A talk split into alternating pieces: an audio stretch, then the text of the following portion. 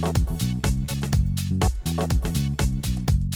ックスタディ日本の歴史第6回目。6回目。はい、えー前回に引き続きですね。今回は幕末の京都での動きパート2ということで、ちょっと前回よりかこうより深めな深めな話で、話をちょっとね伺っていこうかなとちょっとねあの前回のパート1でちょっと喋りきれなかったというか、そのちょっと手前の段階ちょっと端折っちゃったんで、うん。それからちょっと入るんですけど、はえまずその西郷たちが活躍するちょっと前の京都要するに新選組とかが来る前の京都っていうのはまあ最も初期の段階の幕末の志士たちが集まってやってたんですよ。うんうん。でその時主だった人の中で一人が長州の吉田松陰。はい吉田松陰。吉田松陰って長州なんですね。長州の吉そう。長州のあの兵法を教える家に生まれて、うん。将軍家とかにあの兵法を教えてる先生で。であの人たちは当然、えーとまあ、幕末の最も影響を受けたのはもちろん黒船来航ですけどあれで日本が危ないってなってそのためにみんなで立ち上がれっていうことでこう志ある人が集まってくれって言ったのがきっかけなんですけどその前に黒船の前にあの中国がアヘン戦争に負けて、えー西洋諸国に植民地化されてボロボロになってる姿を見てるわけでね。それがリンクしちゃったわけ。ああなるほど。要するに黒船が来ただけだってあれだけど、アヘン戦争見てるから、うん。日本もそこまでボコボコにされんじゃないかと、うんうんうんもう奴隷同然になってアヘン戦争ですから中国人をアヘン漬けに今でいう麻薬中毒にさせて、うんもうなんか人間的にどうしようもないうんうん。状態にさせて植民地になってる状態を日本でも、まあ、当然中国当時は清っていう国でね、うんスーパー超大国ですから清は。日本よりも全然力があると思われてた清国でさえボロボロにされて。ということはそういう先見の明というか先学問が進んでる人は日本もそうなるんじゃないかって言って要するにエリートたちうがん。立ち上がれと。ただしそれはまだ幕府がバリバリ強い時に立ち上がれってことは幕府からすると反逆行為なんで。なるほどね。でその時に有名だったのが、えー、と長州の吉田松陰、うん。えー、と越前松平藩の橋本早苗、うん、で橋本早苗は、うん。あの今の瀬古堂のね、はい。えー、と死ぬ間際まで、えー手紙を持ってたっていう、若干15歳で本を書き25歳で死んでいった超天才なんですけど、うん。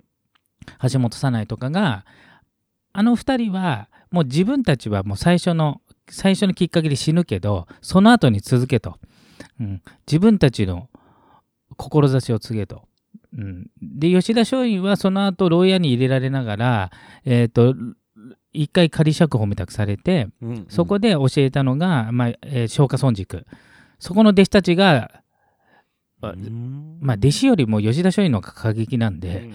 あの先生自ら過激なんでもう君たち狂いたまえっていう教え方なんで何のために生きてんだと。この時命をかけないとどうしようもねえじゃねえかっていう、過激ですね。うん、でも吉田松陰も多分28とかうーん20代後半で死んでてうん。橋本早苗も25で死んでる、んでこれは一時その機運が盛り上がったんですけど幕府側もその時に、えー幕府の中で一番まあい要職なのがもちろん将軍ですけど実質的に切り盛りするのは老中なのね。うん。で老中って合議制なんで10人ぐらいいる老中の中で老中筆頭っていうのが、えーまあ、今でいう総理大臣。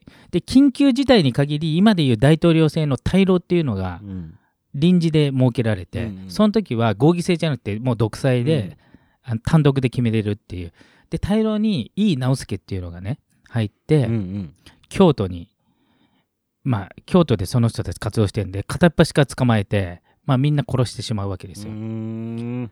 あそっか。それでまず1回目の尊王攘夷派がそこでダメになるっていうああなるほどね。まず1回目のこの先駆者たちはそれでやられて、橋本早苗もその時その時に捕まってですね。で殺されてる。あーに26ですね早苗ね、すいません。そうそうそう。25じゃなくてね。にまあでも25も26もねそうそうそう。若いですね。うん、で一国の、えーなんていうの？国を動かすぐらいのレベル、ルで西西郷さんはその時、えー多分世代は同じぐらいなんだけど、うん。あまりの学識に感銘を受けて生涯死と仰いでるっていう人なんですけどまあその辺だから当時日本最高の頭脳たちがもう軒並み殺されると。で報復として、まあ、ちょっとヤクザの清掃じゃないですけど、うん。尊王攘夷派も、えー井伊直弼を暗殺すると。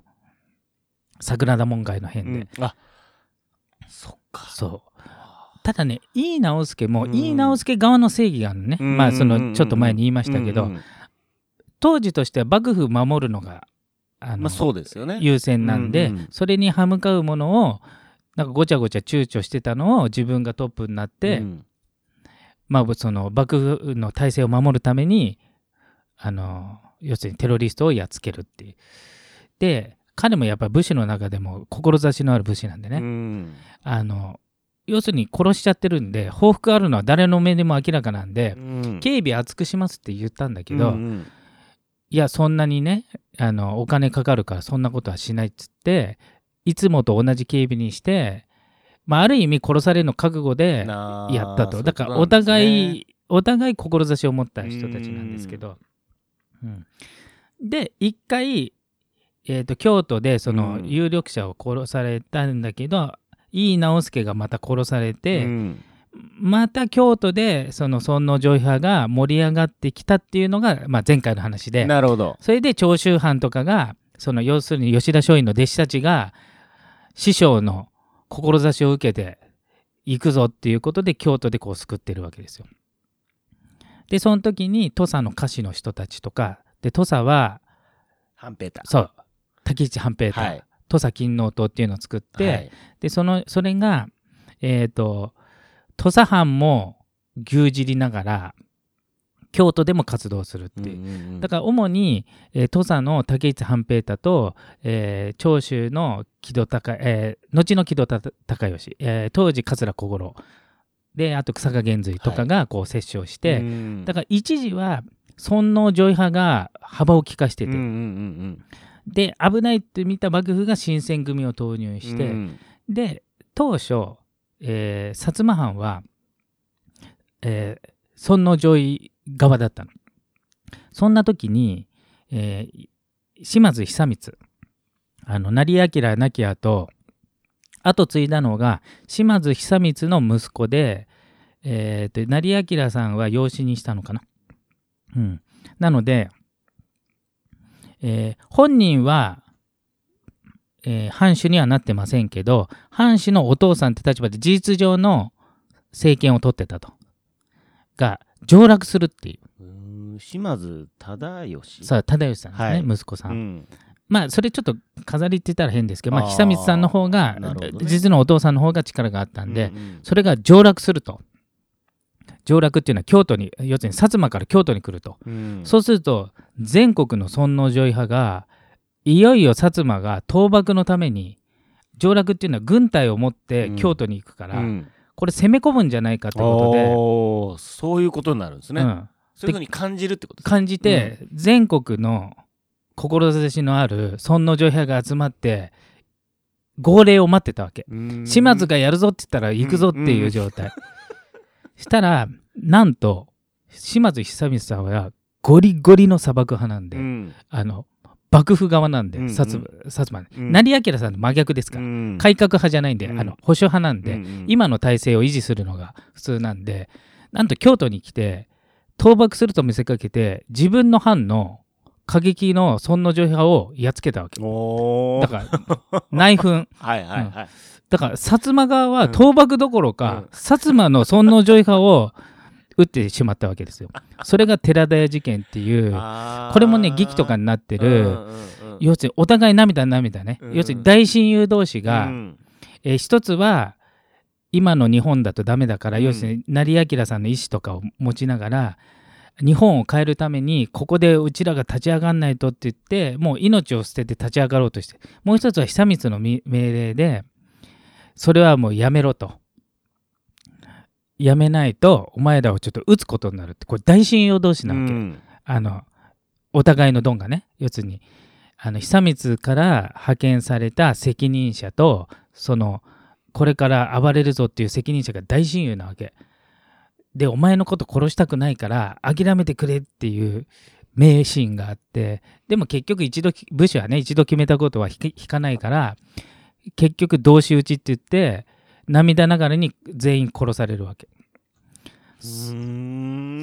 それで一時的にまた尊王攘夷派がくじかれて砂漠派が強くなっていくわけ。ですごい時代だなもう。そう。でその後に西郷さん率いる薩摩がえー、なんていうのまあ、砂漠派にはなれないかこう後部合体派で、うんうんうん要するに朝廷と将軍を仲良くして、うん、薩摩とかその位置を上げると、うん、それに関わった人の政治力を高めるってことをこうやっていくんだけど。そうした中要するに尊王攘夷派がこう追い出されるわけね、うん、その時に今まで仲間だと思ってた長州があ長州と薩摩が薩摩は会津藩とくっついちゃったわけ。これ秘密同盟。会津っていうのは京都を守ってた砂漠派なんです、うんうん、でそれあの知らなかったの長州は、うん、同じ倒幕派だと思ってたら、うん、よりによって会津と組んじゃったのみたいな。それで怒り狂ったあの長州の一部が天皇に直接あの長州藩は正義だと直訴するって言った時に反対に打たれちゃったわけ。上がるなと。あなるほど。天皇に近づくなっつって、うん、ボコボコにされちゃったわけそれがねえっ、ー、とね金門の変とかね、うん、はまぐり御門の変って言ったのが、うん、あそその前があったのかな、うん、ちょっとちょっと名前忘れましたけど、うんうん、政変があって、そんで一回もう要するにえっ、ー、と長州派の過激分子は、薩摩会津連合軍に京都から追い落とされるわけ。で桂小五郎は、もう捕まる寸前で要するに捕まってたのかな？逮捕されてたけどちょっとトイレ行きたいっつってあの当時ほらボトン便所だから、汲み取りのうんこまみれになって、うん、そこに行ってトンネル抜けて抜け出して、うん、命からがら逃げたっていう、えー、そうそうそう まあでもすごいですね。そうそうそうそうでもしないと死んじゃうってことですもんね。うん、そうそうそう。もう、もう、だから、あの、当時は裁判とかないから、もう殺されるってわけなんで。よね。うん。はあ。で、その仲間がほとんど討ち死になったから、その仲間の仇討ちだってことで、長州から大軍を率いて、あ、これがあれかな、これがあの金門の変かもしれない、うん、その前が8月18日の政変かもしれない。ちょっと名前が忘れましたけど、で、仲間がやられたんで、来るって退去して押し寄せてきて、あの自分たちの名誉回復と京都の、えーと、警備をもう一度うちらにさせろということで来たのを主に西郷率いる薩摩が長州藩をめたくそややつけちゃったわけ。ボコボコにしちゃったんでそれ以来長州は薩摩のこと大嫌いなわけ。まあ嫌いになりますね。うん、でほとんど有力者と呼ばれてる人はここで大体死んでるわけ。長州の。長州の。うんうんうん、でまず桂小五郎は、その命からがら逃げたんだけど、当時としては殺されたってことになってる行方不明。はいはいはい、で、えーと、高杉晋作だけは、うん、あの牢屋に捕まってて、それには参加できなかったわけ、うん、一番過激で。うん、で、えーと、松下村塾あの吉田松陰が作った松下村塾のあの二大双璧と言われた、えーと、二大、えー、有力者、一、人が高杉晋作、もう一人草加源瑞、草加源瑞もこの戦いで死んでる、本当は止めてたわけ、今言っても犬死にするって言うけど、押されちゃって自分も結局参加して多分26ぐらいです、みんな若いですね。みんな若い。さらにあの松下村塾四天王って言われた吉田利麿とかも、その前にちょっと死んじゃってるんですけど、あの伊藤博文、うん、後々総理大臣56回やってる伊藤博文が、もし松下村塾の人たちで生きてたら、うん、誰が総理大臣にふさわしいですかって聞かれたら吉田利麿って言ったぐらい、えー、その人も若干24で死んじゃってるんで。まあでも逆に言うとみんな若いけど、うん、そのぐらいの年代で、まあ、一つの藩の、うん、まあ、要は中心人物というか、になってるってことですもんね。そうそうそう。だから長州はねなんだかんだ言って、あの下の過激派を割と寛容に押さえつけなかったんでそういう人がボコボコ出てきた、あその前にあれだね。あのそもそもその長州の過激分子がうん。一回やられた時に、もう一回回復させようとした時に考えたのがもう京都を焼け野原にして どさくさの火事の中天皇だけ持ってはいはい。長州に逃げて、うん。で天皇さえいれば天皇の命令だってことでいろいろ出せるってことで、うん。それをやろうとしたわけ、でそれを防御してた時に新選組に踏み込まれたのあー。ま池田屋事件っていうあ池田屋事件、うん。だからもしこれね新選組がうん。止めなかったら、うん。京都中火の海なんで、うん。今の世界遺産全部焼けてた。の、そういうことですよね。うんお寺も火放つ寸前だったんで。はあ。まあねどっちが正しいかっていうのはちょっと置いといて、まあさすがになかなか過激なんだけど長州はある意味今の話をこう聞いてる限り、うんなんか運がないんですよね。そうそうそうそう。なんか要は志半ばというかね。そう。あとちょっとね血が上っちゃってあんまり戦略じゃなくて感情でこう動いててって。で、ど。うん。さあの薩摩とかはもうちょっと政治的に動いてるんでうん。あの感情をコントロールできたっていう感じね、んんん。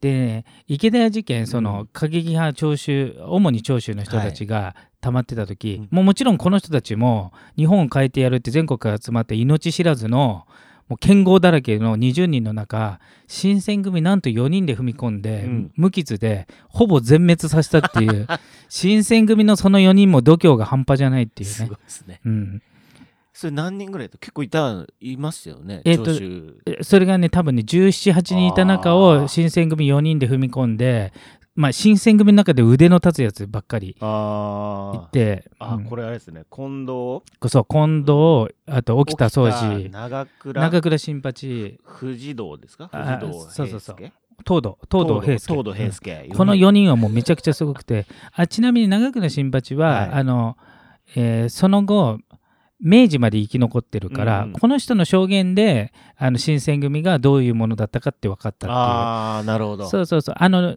ねき一般的には無名なんだけど、うん。新選組の中で一二を争う実力者なんで。うんああなるほどね。いやいやいやすごいで沖田は当時ももうすでに病気だったんだけどもうあのあの滑血しながら戦っても勝ったっていう恐ろしい。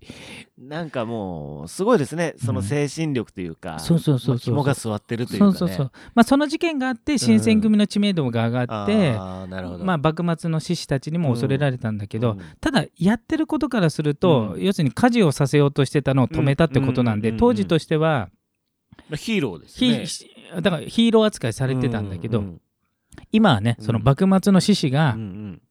天下を取ったんで、うんあの有力者を殺しちゃってるんでね。なるほど、いや本当に味方立場なえっ、と勝敗次第でね、うん。本当に立場も味方も変わってくるそうそうそう、まあどっちももね命がけで国のことを考えてるっていうのはうん。同じなんで、えっと思想が違うだけでね、うんうんそんな感じです。へーまあなんか意外と深くまでいかなかったですね。いかなかったね、はい。またじゃあ第3第弾で。そうですね。パ次回はね。次回でね。じゃあパート3みたいな形で、えー進めたいと思います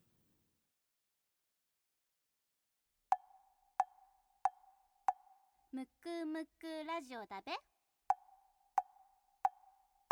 むくむくラジオだべ。むくむくラジオだべ。